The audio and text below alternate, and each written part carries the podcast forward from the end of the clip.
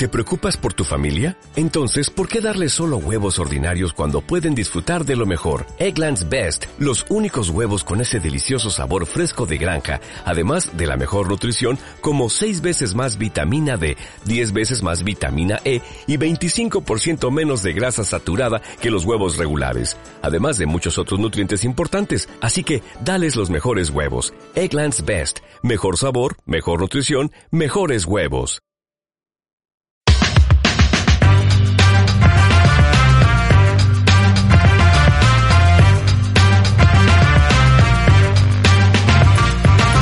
Hola, soy Ana Vallabriga, escritora a cuatro manos con David Zaplana de novelas de misterio. Bienvenida, bienvenido a mi podcast, un espacio quincenal donde trato de profundizar en el mundo de la literatura y lo hago a través de entrevistas que espero que te resulten educativas, inspiradoras o sorprendentes. Si quieres apoyar este proyecto solo tienes que darle a me gusta, dejar un comentario o compartir los episodios. Cuanta más visibilidad tenga el podcast, a más personas podrá llegar. Y recuerda que un mal día siempre lo puedes convertir en un día de libros. Sonia Castellani es periodista y redactora del área de cultura de los servicios informativos de Radio Nacional, pero ha pasado por muchos espacios. Eh, yo la conocí en Cultura Coneñe cuando nos entrevistó a David Zaplana y a mí por una de nuestras novelas y reincidimos otras dos veces. He de decir, Sonia, que nos hiciste más caso tú desde Madrid que desde aquí, desde, la, desde los servicios territoriales de Murcia. O sea que te lo tengo que agradecer muchísimo. Yo que me alegro. Sí, bueno, eso dice que siempre que estás muy abierta, ¿no? Cualquier propuesta que te llegue y que te, bueno, imagino que te resulte interesante. Bueno, pues os saludo a todos y os doy las, gracias por estos minutos y por, conocernos un poquito más. Desde luego que lo que dices, Ana, mm, sí, porque en toda como mi trayectoria de periodista cultural, un poco especializada en lo literario, pues sí que me daba cuenta, bueno, que al final eh, parece que el periodismo cultural se queda un poco en el escaparate de las grandes novedades literarias mm, de lo que llega a una redacción y oye, está muy bien, por supuesto, eso está muy bien, conocer lo que los grandes grupos editoriales nos, nos mandan a las redacciones, está muy bien, pero hay muchos autores no que a pequeña escala que han apostado bueno pues por publicar en una pequeña editorial o, o que a lo mejor no han tenido esos medios o esos contactos para llegar a un gran grupo, pues tienen una buena historia que, ofrecer a los lectores y se queda un poquito, bueno, pues como en poca cosa, ¿no? Y entonces a mí, que he conocido a muchos de estos pequeños autores que, ¿por qué no? Son, tienen grandes historias, pues me, me, parecía también muy bien darles unos minutos de radio, ¿no? La oportunidad de, de, que su historia llegase al público y no solamente las grandes apuestas editoriales en las que hay planes de marketing eh, enormes detrás de esos libros y que por supuesto sabemos que con anuncios en los autobuses de la capital, en el metro de Madrid, eh, un montón de, bueno, pues de propuestas de entrevistas grandiosas y demás, por supuesto que van a llegar a, ser conocidos, pero ¿por qué no? ¿Por qué no podemos eh, leer una buena historia con menos publicidad detrás? el colectivo de pequeños autores te damos muchísimas gracias por el trabajo, porque yo me imagino, estáis trabajando ahí en el área de cultura y os llegarán de mm. repente un montón de dosieres de prensa, un montón de cajas con mm. libros. Eh, ¿Os sentís presionados? Sí, he de decirte que es verdad, por ejemplo, ahora eh, el mes pasado, desde septiembre, ha arrancado el curso editorial, por así decirlo, ¿no? Eh, la nueva hmm nueva temporada para todos, para la radio, pero también para otro tipo de empresas culturales. Y el bombardeo de libros, por todas las apuestas no del otoño editorial, son enormes. Enormes quiero decir que nos llegan los envíos diarios que nos, que nos hacen llegar nuestros compañeros de abajo de la recepción. Eh, ya no viene nuestro compañero con tres o cuatro paquetes, viene con cajas, ¿no? Para que te hagas una idea. Viene con el palé. ¿Dónde te dejo el sí, palé? Vienen, exacto, vienen con cajas y cada día esto ha ido increciendo, ¿no? Era como de, viene con una caja, uy, ¿cuántos libros? No, pero es que tengo otras dos fuera que ahora os traemos, pues eh, para que os hagáis una idea, ese es el plan. Entonces es verdad que no es, no es que haya una presión, ¿no? Porque tenemos, sí que tenemos eh, nuestro criterio, pues para luego hacer una selección de todo eso que nos llega y demás, pero sí, claro, te ves como la obligación de, bueno, es que esta es la apuesta de tal editorial para este septiembre, pues hay que hacer algo. Bueno, pues sí, por hay que darlo a conocer hacer, pues ¿por qué no? Por supuesto que sí. Pero como te decía, no es lo único. Entonces, entre todo ese montón de libros, ¿qué entra y qué no entra en, el informativo, en nuestros programas culturales? Parece que hay un extraterrestre intentando contactar con nosotros, Sonia. A ver. Sí, ¿no? Yo he oído un ruido también. un saludo allá al espacio. Pero hablando de criterios, ¿os llega todo eso? Has dicho que, que sí, que tenéis una apuesta, sabéis lo que las editoriales quieren promocionar, porque yo creo que eso se nota con los dosieres de prensa ya, la importancia. Seguimos con los extraterrestres. Sí, es verdad, es un poco molesto. Nada, no pasa nada. Mm. A ver, no sé, es que no sé, eh, eh, creo pensar que es como de alguna casa cercana a la mía, pero a, ver, si te tienes que pasar a lo paranormal, vas a tener que entrevistar a Javier Sierra y demás.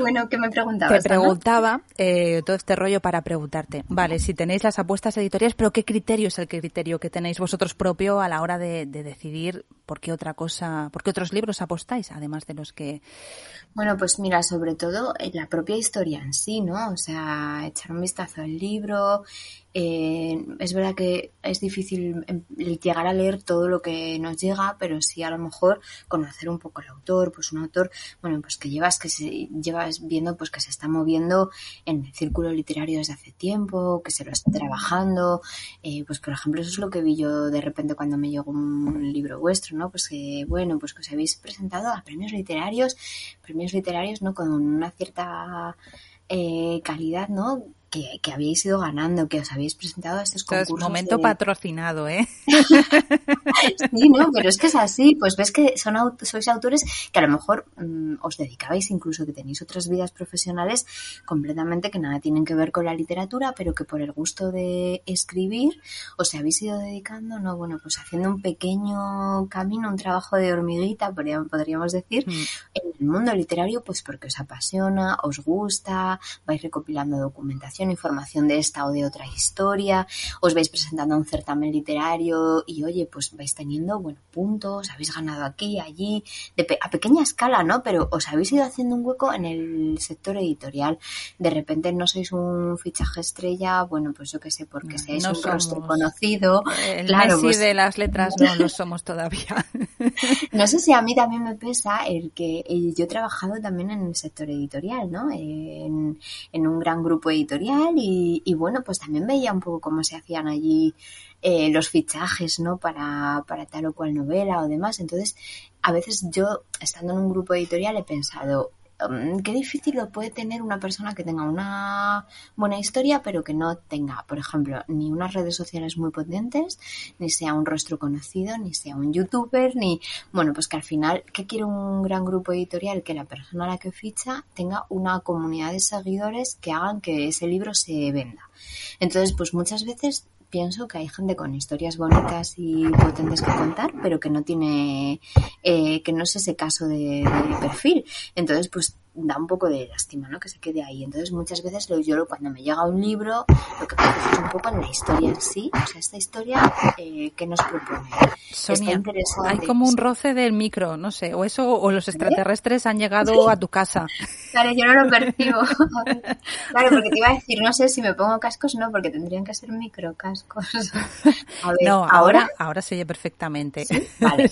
Venga, yo no toco nada, ¿eh? Estoy aquí con la boca, no toco nada. estás con la camisa de fuerza de Aníbal Lecter. No, y fíjate que yo siempre controlo mucho que el sonido sea bueno, pero esta vez me pillas del otro lado. Sí, sí, ¿cómo es eso de estar al otro lado? Lo hablábamos pues antes de empezar. Es verdad, te decía que me resultaba raro, ¿no? Porque es verdad que muchos autores, sobre todo, bueno, autores un poco noveles, ¿no? Eh, siempre cuando a lo mejor es mm, primeros proyectos que se están acercando a esto de la literatura y les propones una entrevista y mm, pues amablemente aceptan y demás, pues vienen nerviosos, ¿no? Vienen nerviosos a la entrevista y te dicen, bueno, es que eso es de mis primeras veces que hago una entrevista o aunque ya haya hecho unas pocas, pero no estoy acostumbrado. Y, y a mí me me sorprende, ¿no? Digo, bueno, pero si al final vas a hablar de lo que conoces, que es tu libro, tu día a día, tu mundo, pero venís nerviosos a esa entrevista y a mí me sorprende y yo trato de tranquilizaros. Tranquilos porque es una charla de tú a tú, como si nos estuviésemos tomando un café, algo informal, ¿verdad? ¿Te has pasado por, por eso? Has tenido primeras veces que supongo que te habrán tenido. de los nervios. pues es verdad, es verdad que, que, en, el otro lado pasa, porque claro, yo estoy acostumbrada a manejas la situación desde el punto de vista de la entrevistadora, pero del otro lado es como, oye, no sé, eh, controlo mi día a día, sé cómo es mi trabajo y es de lo que te voy a hablar, pero tienes ese punto un poco de mm. nervios de, no sé si lo que me, me vas a preguntar es que no sé si te lo sabré contestar bien, si no me voy a turullar, mm, ese tipo de cosas. Así que he de decirte que vengo con nervios a esta charla, ¿eh, Ana? a mí me preocupa sobre todo cuando empiezo a transpirar. y decía, digo, y no me he puesto jersey de algodón. Tengo que sí, sí, te entiendo. Yo, mi, mi mayor temor era como, pues yo qué sé, en las horas antes de saber que íbamos a hacer esta charla, ¿no? De, igual me quedo en blanco, mira que yo tengo palabras llevas para sufriendo horas, llevas sufriendo horas por esta entrevista, llevo, Dios mío. Llevo cuestionándome de, bueno, más o menos le pregunta a Ana de sobre qué vamos a hablar. Pero mm, yo qué sé, también todo es un poco sorpresa. Ya imagínate que Ana me pregunta algo y te digo, ay Ana, pues no sé, me he quedado en blanco, no, no te sé responder. Que, mm, sé que, que eso es como algo un poco remoto, pero ¿podría pasar? Sí, porque los nervios te traicionan. Ahora, ahora se entiendo. Total, total. Esto tenías que pasar por esto para comprendernos bien del todo. Yo me imagino cuando tú decidiste ser periodista, y decir, y me voy a dedicar al área de cultura. Tus padres estarían muy contentos, ¿no? Dicen, esta niña tiene posibilidades, eh, va a tener un gran futuro. Pues sí, bueno, ya sabemos que el periodismo cultural, eh, claro, no es lo que más salidas tiene cuando un hijo le dice esto a sus padres, porque no, pues tienen futuro, bueno, es un pequeño reducto de, la información, pues, pues sí, al final es, es, así.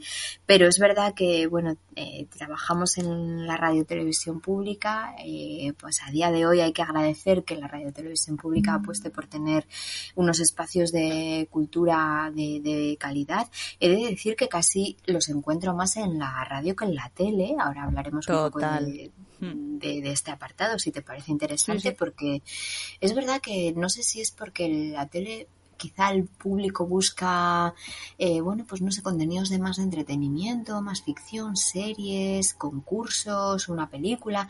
Y la radio, yo opino que la radio se centra mucho más en el contenido. La gente que busca un contenido, eh, informarse, ir a buscar tal mm, programa sobre este tipo de géneros.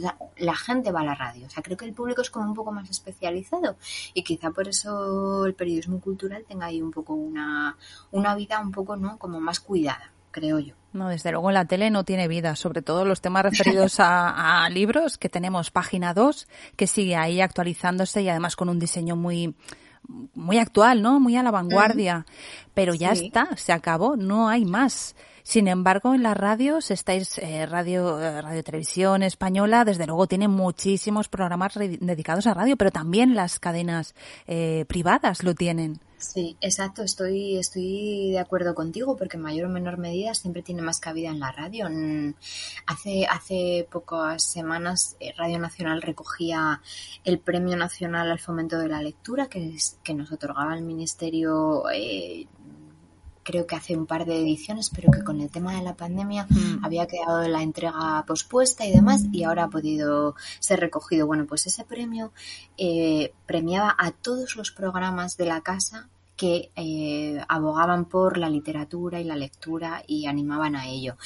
Mm, mm, no era un programa en sí, no, el premio no lo ha ganado un programa, lo ha ganado toda la emisora por eh, un, un, abanico de programas que cuidan un poco esa programación cultural dedicada a los libros. Y son varios en la casa. Sí. Eh, Nómbralos, nombra algunos. Son obras, libros de arena, como bien decías un poco al presentarme, que es el programa que realiza Susana Santaolalla, en el que yo colaboro con ella en, una pequeña sección. Pero son muchos. El Ojo Crítico, por ejemplo, otro es un clásico. eso es, un programa que ya pasa de, de la treintena, ya es bastante veterano.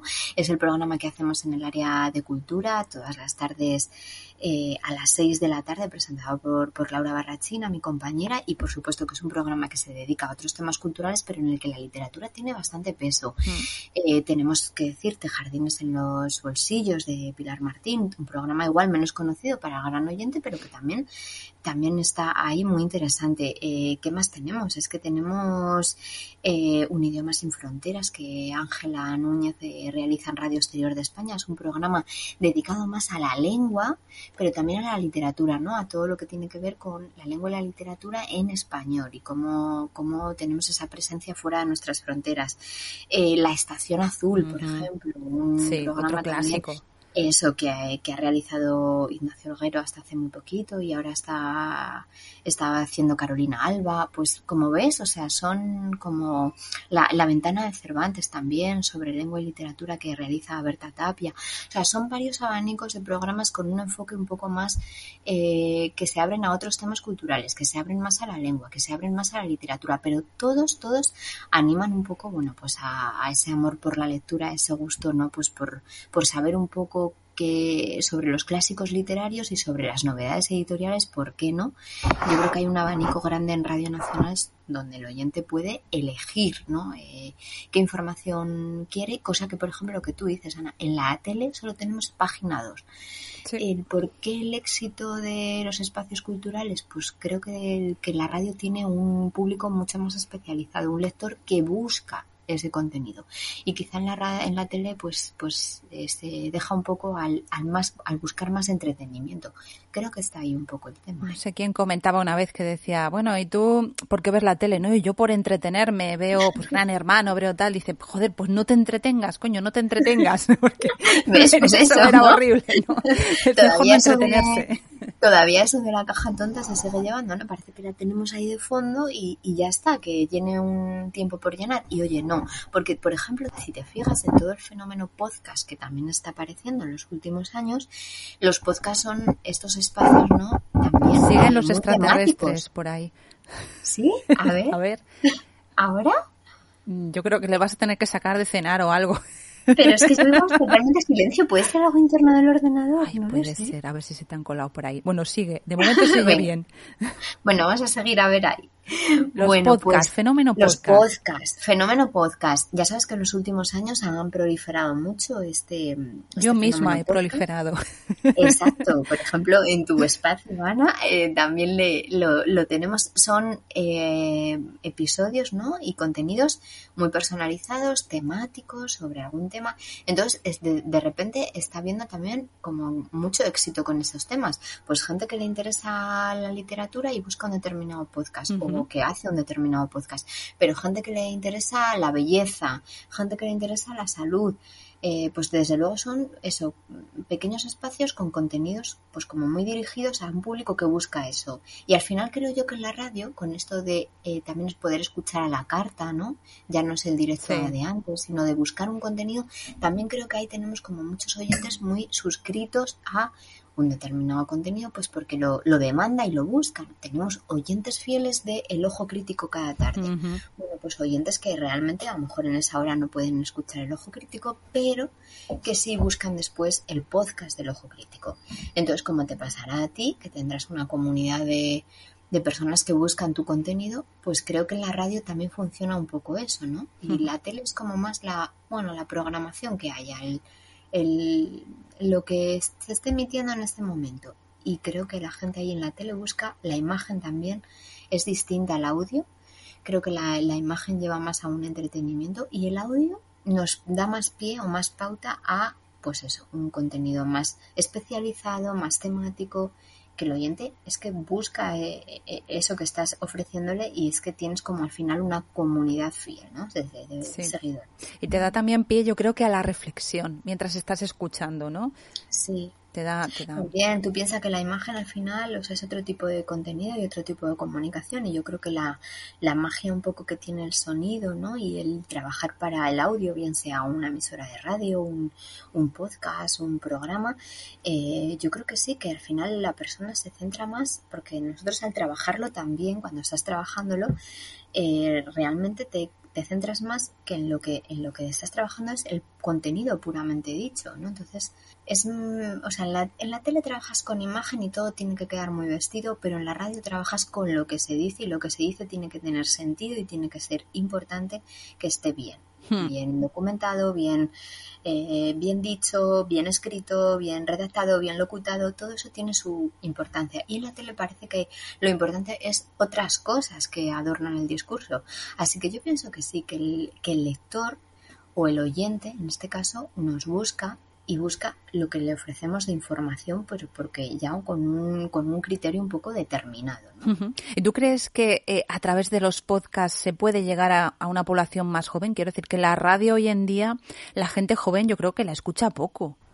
Sí, esa es un poco nuestra, quizá nuestra, bueno, nuestro, nuestra pena un poco en estos tiempos, ¿no? Que parece que la, la radio convencional se está quedando un poco para grupos de edades más, más mayores y quizá los jóvenes sí que buscan un contenido más eh, a la carta, como pueden ser los podcasts que no estén en una emisora, pero también, por ejemplo, en este caso, en Radio Nacional u otras emisoras ¿no? que se están, eh, están apostando por, por, colgar los contenidos, porque sea un poco una, una, emisión a la carta, pues creo que sí, que los jóvenes al final eh, también eso tiene que estar muy implicado en las redes sociales, ¿no? Las redes sociales también tienen que ir un poco de la mano de esa oferta de podcast o de contenidos colgados en, en, una, en, un, en un servidor de, en este caso, una emisora o demás.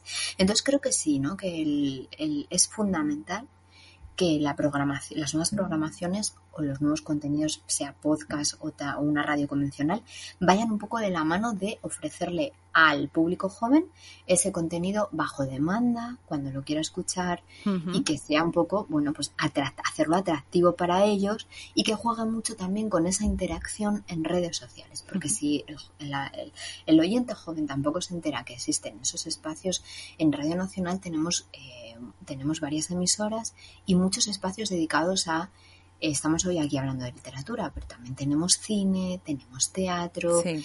eh, tenemos muchísimas otras disciplinas culturales que abordamos. Tenemos, fíjate, un programa que habla solo de danza, ¿no? O sea, aquellos jóvenes. ¿A quién le interesa la danza? Exacto, pues jóvenes que, que estén metidos un poco en el mundo del el baile, tanto el baile contemporáneo, mm. el ballet, el clásico, el pues mmm, también hay que hacerle llegar a esos jóvenes ¿no? El, el, que, oye, aquí tienes un espacio que habla de danza, hmm. uno que habla de museos, uno que, pues todo eso también yo creo que esa labor un poco de llegar a ellos a través de las redes es fundamental y desde luego que creo que los jóvenes ahora mismo la programación habitual de una radio la escuchan poco y creo que hay que llegar con ellos en este tipo de contenidos, podcast, eh, programas de emisoras convencionales colgadas en, a la carta y bajo demanda uh -huh. y muy, mucha interacción con ellos en, su, en redes sociales y en eh, saber que existimos a través un poco bueno pues de potenciar las redes sociales de los programas, de los espacios y demás. Desde luego que creo que va por ahí. Muchos eh, agoreros ya sabes que dicen que un poco que es el fin también de la tele, de la tele como la conocemos. Yo creo que sí. la radio tiene mucho futuro, no es no está como la tele, o sea, aunque son dos medios mmm, medios masivos y demás, creo que tienen futuros y caminos distintos. Eh, porque también cuando Internet un poco opera, empezaba a operar y demás, también ahí ya empezamos a ver, ¿esto es el fin de los medios de la radio? No, pues la radio para mí tiene una salud bastante, bastante fuerte, bastante de hierro, lo que pasa que habrá que saber darle sus vitaminas, ¿no? Lo de la radio, la tele, por ejemplo, creo que, que sí que es verdad que sí que se oye mucho, bueno, es el fin de la tele y tal, pues igual ahí vamos más encaminados, es un poco el fin ¿Tú de crees? la tele como la, como la conocemos, creo que sí, creo que, uh -huh. o sea, tú ahora mismo ya preguntas a muchos chavales de eh, adolescentes y pues eso, que están por menos de 20 años y, y, ellos como tal ver una programación de la tele no, o sea, no la ven. Sí. O sea, ellos dicen, no, bueno, yo es que busco en las plataformas, busco la serie que me interesa, me pues busco en YouTube los vídeos de, sigo los canales que me interesan. Entonces la tele como tal creo que sí que va a tener que hacer un ejercicio de adaptarse a los nuevos tiempos. Uh -huh. La radio, creo que lo convencional de la radio va a seguir un poco conviviendo porque sí tenemos a ese lector que, o sea, ese oyente que necesita seguir con la programación convencional, pero apoyada un poco en todo este sistema de podcast, de contenido bajo demanda. Creo que por ahí irá un poco, ¿no? Las nuevas tendencias de lo que nos dicen los jóvenes.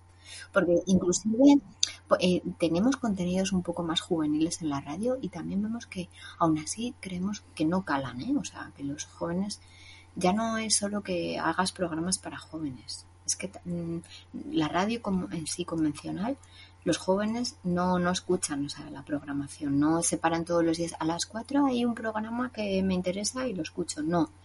Al final ellos hacen una búsqueda una búsqueda de contenidos que les interesan ahí. Pero yo creo que ahí también tenemos un papel los padres, y lo digo porque mi hija, que tiene 13 años, no tiene redes sociales, pero yo sí le mando podcast. los míos nunca los escucha, creo que la tengo suscrita solo pues para que sea un número más, pero no me escucha. Pero se ha enganchado con Nieves con Costrina. Le encanta que le explique la historia Nieves con Costrina. Un saludo, Nieves. Pero le encanta. Entonces, eh, a veces yo creo que pasa como con los libros, ¿no? Que tienes que encontrar a veces, ir probando un libro otro hasta que encuentras el que te engancha. Y, yo creo que igual con los podcasts, pues pasa eh, algo parecido. Yo te quería preguntar también, eh, ya volviendo al otro lado, seguimos estando tú divulgadora de contenidos culturales. Oye, ¿cómo nos vendemos los escritores cuando hacemos las entrevistas? ¿Nos vendemos bien o, o cometemos muchos mm. errores de principiante o de no principiante? no, no es que, o sea, cometer errores, yo, vamos, yo no lo diría porque no, o sea, ningún Nos vendemos bien. Eh, creo que deberíais venderos mejor, ¿eh? Todavía. no es que cometáis errores, pero creo que deberíais todavía mm, ser como, no agresivos, pero un poco, quizá más, más todavía, ¿no? O sea, como vendedores de enciclopedia en los años 80 y 90. Sí, pero hay veces, hay veces eh, que yo me topo con escritores pudorosos, oye, que, que entiendo, ¿no? Que de respeto, pero vamos, eh, yo creo que publicar un libro al final es como una gesta muy heroica, tú lo sabrás perfectamente, yo nunca he publicado ninguna novela. Deja cicatrices, sí. Por eso te digo, así que como es un esfuerzo tan titánico, ¿no? creo yo, y, y con, al que te tienes que dedicar tanto, ¿no? A, imagínate, para acabar una obra, escribir, restar tiempo de tu familia, de tu pareja, de tal, pues que al de cervezas con los amigos. ¿Ves? Importante. claro, es una renuncia, ¿no? En muchos casos a, una vida cotidiana. Entonces creo yo que, que, que, todo ese esfuerzo debierais venderlo mucho más, ¿eh? Porque parece que cualquiera publica, ¿no? Y entonces, tanto escribir una historia como publicarla, mm, eso que se dice, no es que cualquiera publica un libro. Bueno, pues, pues no, es que es difícil es difícil llegar ahí. Entonces, yo creo que sí que ponerlo más en valor y debierais, debierais. Yo os animo más a ello. Es que hay una línea muy fina, yo creo, entre, entre decir lo que has hecho y venderte bien y, resultar prepotente, ¿no? es un poco un juego difícil. Hay que encontrar el equilibrio. Estoy de acuerdo contigo, Ana, sí. Oye, ¿te ha tocado promocionar, bueno, promocionar no sería la palabra, o sí, no sé, entrevistar, promocionar un libro que no te ha gustado nada? Por favor, si es el nuestro, abstente de decir nada, pero... y, y tampoco digas nombres, tampoco quiero ponerte... Pero te ha tocado... es verdad que, mira, tenemos, tenemos como, como ya te he dicho, un poco esa libertad de criterio, ¿no? De pues bueno, para seleccionar un poco lo que es bueno, lo que no. Pero es mm. verdad que alguna vez eh, ha llegado a la, pues bueno, a, algo un poco, ¿no?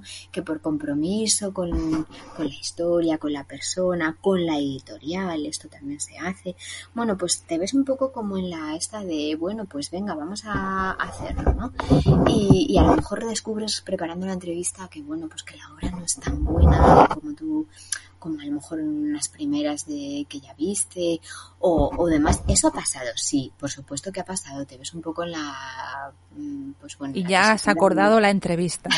ya has acordado la entrevista y la estás, y la estás haciendo o, o a ver este, yo qué sé, pues te viene un compañero, ¿no? Oye, pues es que mira, tal persona eh, mm, que es que lo conozco de la universidad, no sé qué, ha sacado este libro, entonces a ver si le podemos hacer algo, no sé, bueno, pues ese tipo de cosas suceden y yo a veces un poco que por apoyar a este autor y demás lo has hecho.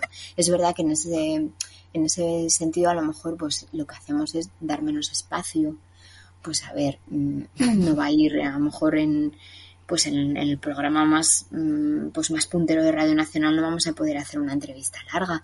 Si a lo mejor hacemos una pequeña recomendación, ¿no? Pues de esa novela, de mm, y yo pues pongo un poco, bueno, pues la información de esa novela, oye, sin, eh, sin mucho objetivo y sin nada más pero es verdad que a veces sí ha sucedido. Entonces, en ese punto lo haces dándole menos espacio, menos preponderancia al tema o con una información un poco como más, más neutra, más, pues bueno, la editorial acaba de publicar este libro, estas son un poco la sinopsis, este es un poco el autor y lo dejas un poco ahí, ¿no? Que el, propio oyente tenga el criterio de, bueno, pues me, interesa esa historia, no me interesa, ¿no?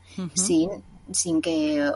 Es que al final eh, el, periodismo y el periodismo cultural es muy subjetivo, Ana, también. Entonces, mm. claro, esa, también hay una fina línea entre mm, mujer más con una historia o menos, si te gusta más o menos. Pero bueno, sí que mm, a, mí me cuesta un poco si una persona ha tenido el esfuerzo de, es que una, una obra la he publicado y demás, pues que pueda tener un poco también su, su minuto de gloria en la radio, ¿por qué no? Porque es todo ese trabajo que le ha llevado al final cuesta bastante y yo en ese sentido sí soy benévola, no he hecho mucho para atrás las historias pues porque al final digas, jo, pues esto no me acaba de gustar, no me acaba de convencer. Bueno, ya viendo cómo eres, que eres tan buena persona, mi siguiente pregunta, creo que sé cuál es la respuesta, pero ¿has vetado a alguien? ¿Te has tomado, mm, después de haberle entrevistado, de haberle conocido, y has dicho, mm, nunca más? Sí, sí, he vetado a... Sí, sí, también, o sea, sí, también te digo, porque hay gente que te viene con exigencias, ¿no? Entonces, sí, sí, así te lo digo. Entonces, incluso hay gente que te viene, fíjate lo que te voy a contar, con eh, manuscritos, en plan, eh, pues mira, es que esto ni se ha llegado a, mm, a publicar. Con los papelotes. Claro, con, los papelotes con el pen. con, ¿no? Con, con un, por ejemplo, para que te hagas una idea, con el libro impreso y, encuadernado y te viene y te, claro, y te lo, te lo, envía por correo, te dice que es una historia en la que está trabajando y tú le, le agradeces, bueno, pues le agradezco que me, que me dé esta información, fenomenal, pero bueno, yo la verdad es que cuando usted a lo mejor tenga esta propuesta ya publicada en una editorial, que le podamos hacer una recomendación para que, oye, eh, la persona interesada pueda buscar su libro y demás, bueno, pues, pues, pues lo hablamos pero no esas personas a lo mejor mm, te vienen un poco con exigencias de no, pero es que yo ya quiero que hables ya de mí, ¿sabes? O sea, entonces ahí, por ejemplo, claro, hay gente que, que se adelanta y hace esa labor de pedir una entrevista antes de que su libro esté en preparación, ¿sabes? se ha pasado de frenada, ¿no? Como, no como otro que llega. Y entonces ahí hay, veces que sí que hemos tenido que tomar un poco cartas en el asunto, vetar a gente y bueno, pues oye, es que esto no hay por dónde cogerlo. O gente que a lo mejor, yo qué sé, pues no, nos ha mandado la historia, el libro está publicado, pero luego le haces una entrevista y el discurso, mm, o sea, es que no hay por dónde cogerlo, no hay no hay manera de sacar un testimonio coherente de la información. Entonces, esas son las veces que menos, Ana, pero he de decir, y cuando ha pasado eso, pues me da mucha pena, porque es, es un poco hacer perder tiempo a, ambas partes. Y, hemos vetado alguna entrevista en este sentido, porque no es nada aprovechable. O sea, después de grabarla habéis dicho esto. Mm, esto eh, ha pasado pocas veces, pero ha pasado. Y es como, mm, o sea, no hay por dónde cogerlo, ¿sabes? La historia, es, o sea, la explicación del autor es peor de lo que me esperaba, eh, no se sustenta para nada. Entonces, son pocas veces, ¿no? Pero, y hay veces que hay que hablar con la persona, oye, mira, es que todo lo que me has contado, no sé, no tiene mucha relación. Mm, pues sí, ¿sabes? Entonces, este tipo de cosas minoritariamente, pero han pasado. Y oye, es un mal trago, porque lo ideal sería de te puede gustar más, menos, eh, pero bueno, cuando propones hacer una entrevista, pues porque la historia está, está bien, pues porque tiene su público, pues porque, oye, lo que te decía antes, el autor parece que, que se ha estado labrando un camino y pues tiene una oportunidad, ¿por qué no? Mm, pues lo que quieres es que la charla vaya bien, que el autor te cuente las cosas que, y que llegue a una comunidad, aunque sea pequeña, ¿no? Pues si es que esto llega a mis vecinos de mi pueblo que me siguen y no sabía seguir con el megáfono, si echar un pregón o ir a Radio Nacional a hacer una entrevista. Sí, exacto. Pues, pues bueno, si podemos ser un altavoz para ir de lo pequeño a lo grande, bienvenido sea. Así que esa es un poco la, la idea. Oye, ¿te ha pasado también que siendo tú mujer empezando hace ya tanto tiempo que sigue siendo joven, ¿eh? Pero no quiero decir. bueno, ya han pasado unos cuantos han pasado, Bueno. Pero bueno, y además con, yo te he conocido, ¿no? Con, con ese, eh, bueno, ya se nota por eh, tu voz tan dulce y, tú en conjunto eres así. Em, ¿Te has encontrado con entrevistas comprometidas en el que, bueno, el autor o autora ha pensado que, sabía más que tú y que quería demostrarlo? Sí, claro. sí, desde luego que sí, ¿sabes? Eh, no sé, autores de todo tipo ha habido, pero Queremos salseo, Sonia, queremos salseo. A ver, también es verdad que como lo que más cultivo, por así, por así decirlo, es la ficción, eh, creo que a lo mejor un poco puede ser también lo que menos, ¿no? Porque un autor que escribe ficción al final, pues es, es, algo que, ha imaginado, que ha inventado y que lo ha desarrollado. Eh, autores a lo mejor que sepan más que tú o bueno, con muchas eh, ínfulas de... Eso de a lo mejor de, bueno, he escrito esto y me tenéis que poner, ¿qué decirte? En prime time. o sea, yo tengo autores que me han llegado a perseguir pues para qué decirte, en plan, he escrito esto, ya hemos hecho una entrevista en la radio y tal.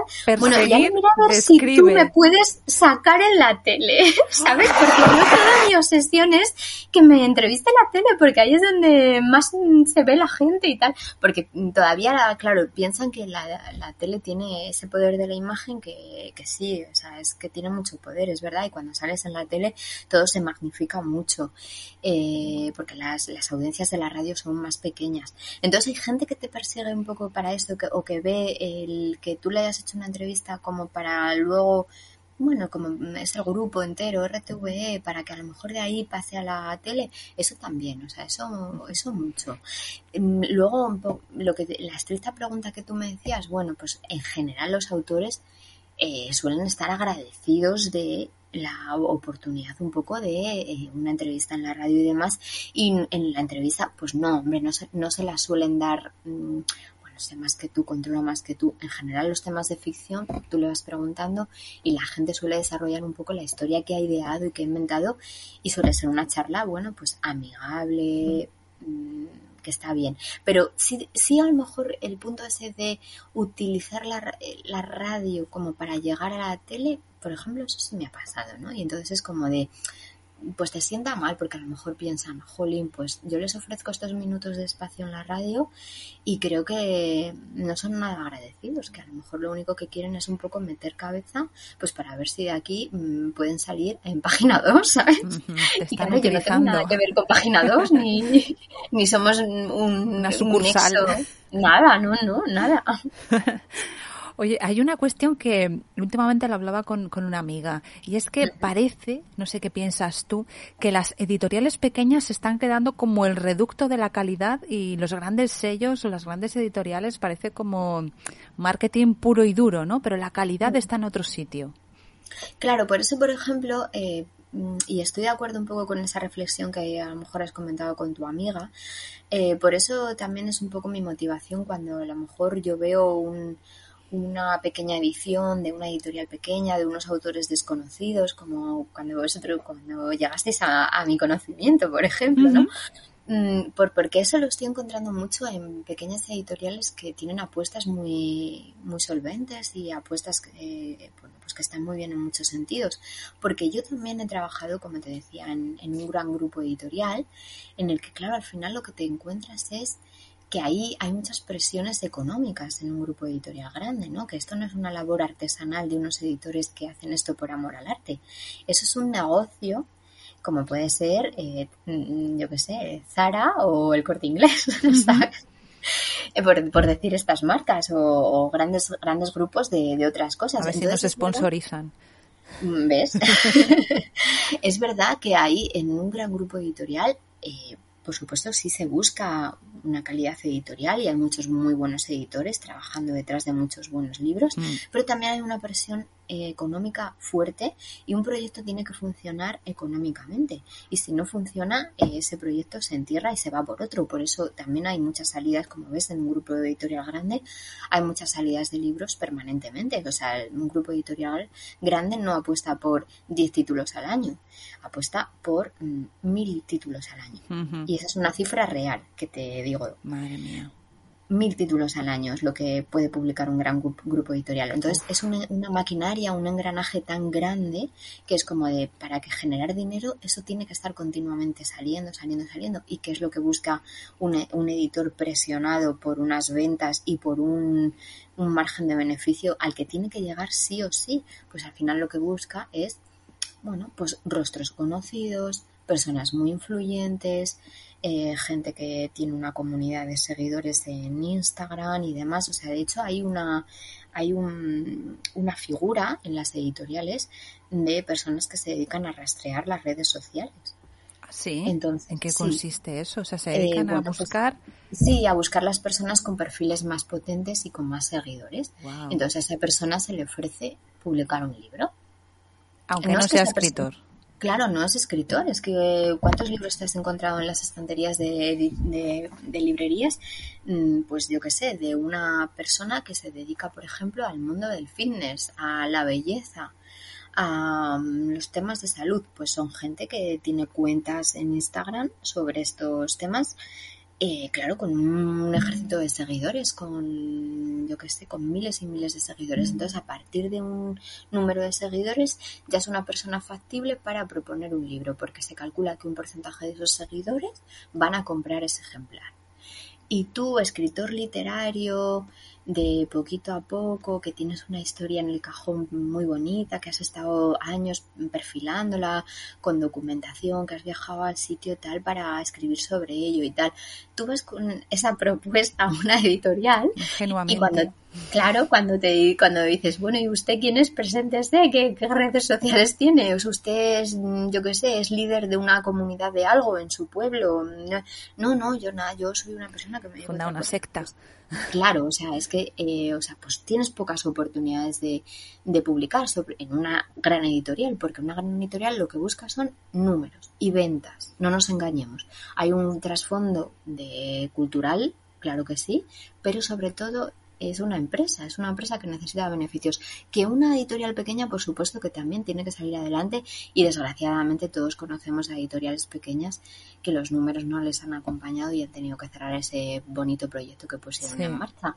Pero mm, por lo que yo me estoy encontrando, ¿no? Un poco y, yo cuando comparo un poco, cuando conozco a editores, a pequeños editores y, también comparo estas grandes editoriales que las conozco desde dentro, eh, sí que veo, ¿no? Que el pequeño editor al final lo que tiene es un proyecto personal, eh, bueno, pues que ha puesto en marcha desde abajo, eh, que cree en el proyecto literario y persigue un poco esos autores y demás eh, adaptándose a su enfoque que quiere un poco sacar adelante.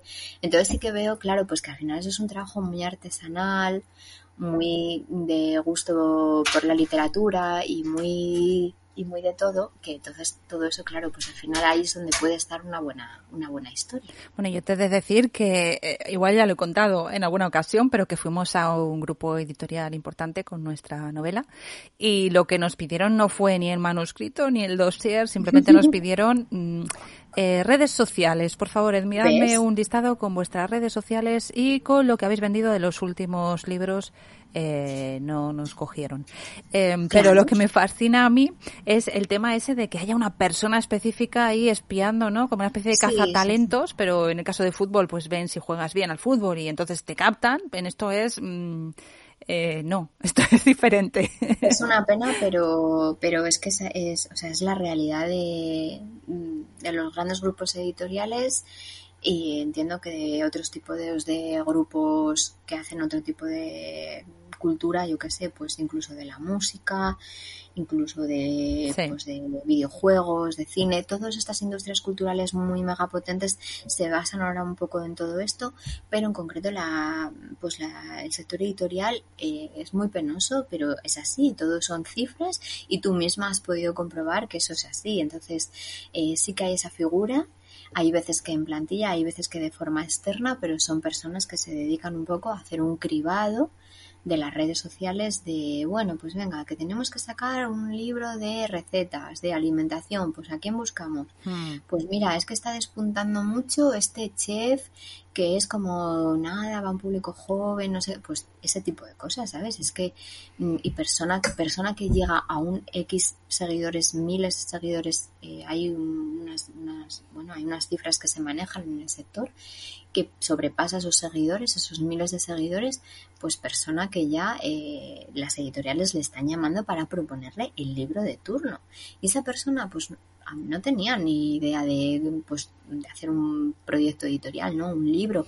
Pero claro, en el, en el fondo el proyecto editorial lo prepara un poco la editorial, él luego lo secunda, se implicará más o menos, escribirá más o menos textos, pero bueno, no es, o sea, esa persona no es escritor, esa persona a lo mejor es un, pues un nutricionista, eh, una persona que se dedica a la moda o, o incluso eh, algunas de estas personas empiezan publicando ese primer libro sobre su vida, ¿no? Eh, bueno, pues uno que uno que es, eh, sí, pues yo qué sé, qué decirte, que se dedica a la belleza y le ofrecen un libro de, pues bueno, de belleza porque su canal y su perfil es de eso y hace un libro pues de moda, de lo que sea. Y luego ya esa persona, si ha tenido buenas ventas, pues le dicen, oye, ¿por qué no te animas con la novela?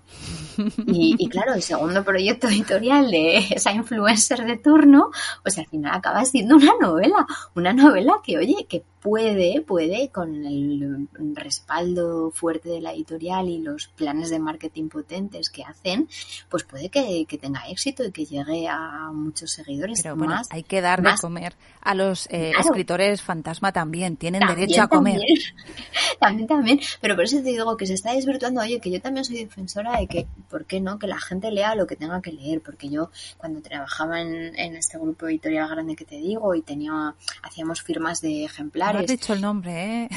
No, no, vamos a dejarlo un poco ahí, ¿no? Pero hay dos grandes grupos editoriales, pues uno de los dos, ¿no, Ana? Sí, claro, pues tampoco hay mucho. Es el 50% de posibilidades. Por ejemplo, cuando hacíamos eh, firmas de ejemplares, ¿no? Y, y, eran unas firmas de estas multitudinarias porque el autor de turno era alguien relacionado pues con los canales de Instagram, YouTube y demás. Y venían, bueno, pues yo qué sé, cientos de personas una tarde a firmar el libro, ¿no? Y a veces eran para público un poco juvenil o adolescente y venían las madres con estos chavales, ¿no? Como si tú llevases a tu hija a una firma de libros Dios, y demás. No por ejemplo, ¿no? Imagínate una novelita juvenil que tu hija te pide, pues porque es de tal, de tal youtuber que eh, está teniendo mm, mucho éxito y, ha, escrito una novelita juvenil o un cómic, ¿no? Tendrá un trauma mi hija por este hecho, pero no, yo no. Porque tú le, tendrás un criterio para hacer Yo solo con Nieves con Costrina, si quiere ir a conocer a Nieves con Costrina la acompaño. Pues a mí, claro, me venían muchas madres y me decían, ay, bueno, pues ya, la verdad es que ya sé que este libro es de tal youtuber, de tal, pero mira, yo estoy encantada porque es que mi hijo no lee nada. Es que yo le compro libros, en, le traigo libros, novelas, tal, y es que nada, no tiene ningún hábito de lectura. Pero es que esto le ha interesado, me lo ha pedido él. Y si es el único libro que se lee al año, pues bienvenido sea. Y yo le decía, hombre, pues es que es un poco triste, es un poco triste mm. que estos chavales no tengan el hábito de la lectura y que en un año no sea capaz de leerse ningún libro. Pero si este es el único libro que se va a leer su hijo en este año, bienvenido seas. Eso es convalidable por leerte los botes del champú durante siete días seguidos. Probablemente pues alcances el nivel. Que decirte, a lo mejor encuentran, van encontrando un poco el gusto por, por ciertos contenidos y hay que empezar por un cómic, por algo más ligerito. Bueno, los pues cómics no, yo ahí no los metería tampoco. Quiero decir que hay cómics que son buenísimos. Claro. Lo que pasa que este tipo de literatura, bueno, si sirve de paso para eso, para dar un paso más, estupendo. Si no, que lean los botes de champú. Era un poco mi esperanza, pero que, bueno, es un poco, el debate puede ser muy amplio y está ahí abierto, ¿no? Porque es como eh, lo que tú planteas, ¿no? Eh, todo es válido y en un grupo editorial todo lo que sale es válido y, y ok, adelante, todo tiene que ser lectura, todo tiene que ser eh, válido o apostamos más por las pequeñas joyas escondidas de editoriales pequeñas donde hay una calidad y demás. Pues hombre, el debate mmm, es bueno, pues está ahí, se puede fomentar y es muy amplio. Y unos opinarán que bienvenido sea, que se pueda publicar y que lo que tú dices, que el sector editorial dé de comer a muchos a muchas partes o por el contrario no, que, que sea solo un poco una reliquia de una, una élite. Entonces el, está un poco ahí el debate, es muy jugoso, se podrían sacar muchas opiniones, se podrían tener eh, nombres aquí muy variados para opinar, mm. pero bueno, yo mm, sí es verdad que creo que bienvenido sea todo lo que se publique, pero sí es verdad que hay, si puedes tener cierto criterio y buscar una calidad, pues yo abogo por ello, claro. Además que la calidad no está reñida con el entretenimiento. Puedes encontrar obras eh, entretenidas y, de mucha calidad, o sea que no, no nos podemos. Quien no se ha leído, incluso los amantes que de la lectura, quien no se ha leído el típico bestseller de playa de verano que te entretiene durante 15 días, pues bienvenido sea. Y quien luego no se ha leído, pues el libro sexudo sobre el que quieres conocer la visión de ese autor, tal, pues todo, todo, todo vale. Sí, sí, pero que a veces se puede combinar en la misma lectura, ¿no? Esa es un poco la, gracia. Oye, con recomiéndanos un libro que te hayas leído últimamente y que te haya gustado. Oye, pues como mi día a día, la verdad es que lo de los libros qué decirte, es como, son como varios los que manejo en un solo día. ¿Cuántos estás leyendo ahora? Eh, mira, tengo una pila de libros en mi mesa que es como, no sé, no sabría decirte. Mira, Está reforzada, ¿no? La mesa es de... Mm, mira, es que ya es como que me entierran los libros, entonces la verdad es que es que está difícil. Me estoy leyendo uno de... Mm, Margarita Leoz, Flores fuera de estación, publicado por Seis Barral, que la verdad es que este libro me, está gustando. Es, bueno, pues eh, dos hermanas, eh, bueno, una de ellas la protagonista, bueno, con una vida interior interesante. Entonces yo este sí os lo estoy, os lo recomiendo porque me lo he traído a casa como para, para leerlo más, con más detenimiento, ya que sea una lectura un poco más mía personal, no que solo sea la profesional que a veces que la haces rápida y, y sin tiempo. Y luego, bueno, pues lo que hablábamos un poco de los libros también un poco, bueno, pues de entretenimiento o que, o que parecen que a lo mejor a veces dices, bueno, autoayuda o tal, bueno, pues llámalo como queráis, pero a mí hay un libro que también me está interesando, que es el de Marian Rojas Estapé, Encuentra tu persona vitamina, que es un libro, pues, pues bueno, que podríamos denominarlo un poco de, estos libros, sí, bueno, de autoayuda, pues sí, pues es un libro que lo ha publicado Espasa, lo veo muy interesante porque hace hace bastante reflexión o, te enseña bastante, bueno, pues a conocer todo un poco sobre sobre el tema de las hormonas en el cuerpo y demás. Entonces, bueno, es un libro asequible de leer, eh, sencillito, pero que para los que no tenemos nada que ver con, los temas de medicina o demás. Pues Neurotransmisores y hormonas, sí. Claro, te enseña un poco a, saber pues todo esto del cortisol, el estrés, ¿no? A todos los que vivimos un poco en este día a día de locura y de vorágine, pues bueno, mm, pues mira, por un tema de trabajo lo empecé y lo he seguido leyendo pues porque a veces piensas, oye, ¿cómo puedo manejar yo momentos estos de que tengo mucho agobio de trabajo, estrés de mi día a día? Y te das cuenta de que hay explicación psiquiátrica, ¿no? Para cuando tienes, por ejemplo, un pico de estrés o de cortisol y demás, cómo funciona tu cuerpo. Entonces, por ejemplo, en este sentido, este me ha gustado bastante.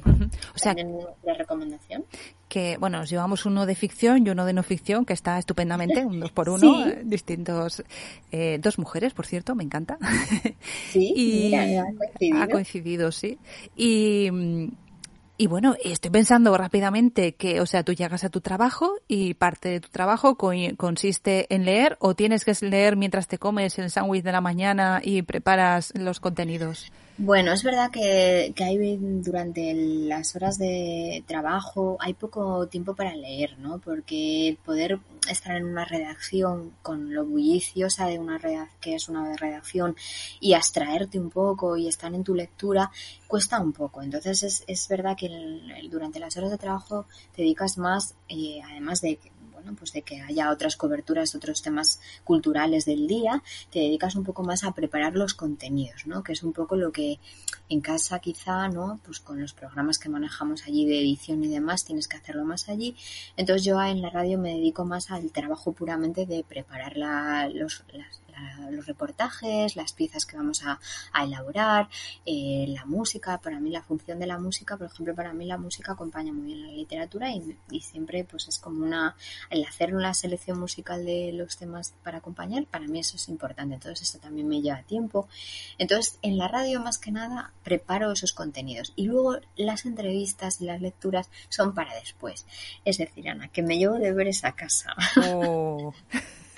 y en el fin de semana eh, eso eh, son deberes que a veces resultan placenteros, ¿eh? O sea, o quedarte un ratito en la noche leyendo, ¿no? Eh, eso también es, o sea, es un, forma parte un poco de, de, esta profesión, ¿no? Que no, o sea, en tu jornada laboral no te da margen, no te... Yo hay veces que empezaba a leer, venga, me voy a empezar a leer este libro que la semana que viene tengo una entrevista y hay tantas interrupciones, tantas llamadas de teléfono, tantas eh, entras en directo, que es imposible, imposible seguir una lectura. Entonces, es verdad que el libro me lo suelo traer a casa lo suelo manejar así en una semanita de tener que leerlo y prepararlo, apuntarte algunos párrafos, algunas frases y el fin de semana incluso dedicarle un ratito para, para luego llegar a la entrevista ya con los deberes hechos, claro. Bueno, ya nos has adelantado un poco, pero ya para terminar, eh, ¿cómo sería para ti un día de libros perfecto?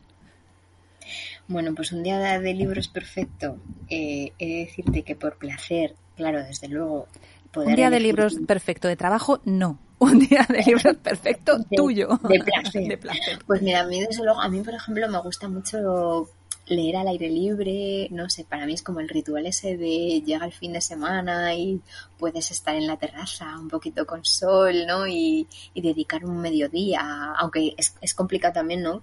Con la familia, con, con todo, combinar todo eso, pero para mí es como perfecto, aire libre, un poco de relax, leer y luego, claro, lo de leer por la noche, el ratito antes de, dormirte, también eso ya es otro ritual que a mí me gusta mucho cultivarlo. Hay veces que un poco, mm, pues por el día a día, de ya no me da la vida ser, llegar a la noche y leer, pero yo el fin de semana lo disfruto mucho eh, reservándome un ratito de medio, de media mañana de lectura, ¿no? De, o de por la tarde, ¿no? Ese ratito de, bueno, acabas de la comida, el café, y en lugar de poner la tele, ¿no? Porque yo no soy tanto de tele.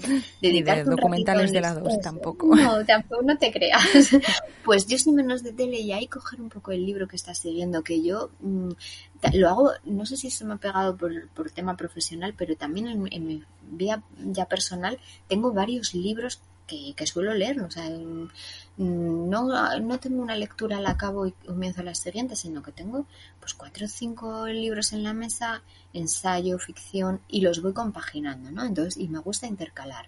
Y entonces este, ese mediodía o esa sobremesa de sábado y domingo, de dedicarle un ratito a ese libro, a ese libro, o pasar, ¿no? Decir, bueno, pues voy a, a estar aquí entre este que me estoy leyendo que es de ciencia, de no sé qué, que quiero investigar, o, esta novela que la estoy siguiendo y me interesando mucho y compartir un poco ese rato de lectura entre un par de libros para mí es como ideal. Pues muy bien, Sonia, muchísimas gracias. Ya oigo, ahora extraterrestres no, ahora creo que oigo familia de fondo. Sí, creo que es mi bebé, que ya es como la hora de la cena. ¿Qué está pasando? Bueno, pues Sonia, muchísimas gracias por haber compartido con nosotros este día de libros. Gracias. Bueno, ha sido, ha sido un placer ¿no? que hayamos hablado precisamente de algo que nos interesa a ambas, de los libros. Y para mí un placer siempre seguirles la pista y desde luego hacer información cultural relacionada con la literatura, que es algo que llevo haciendo 15 años y que, y que me gustará siempre seguir en ella. Pues muchas gracias, Sonia.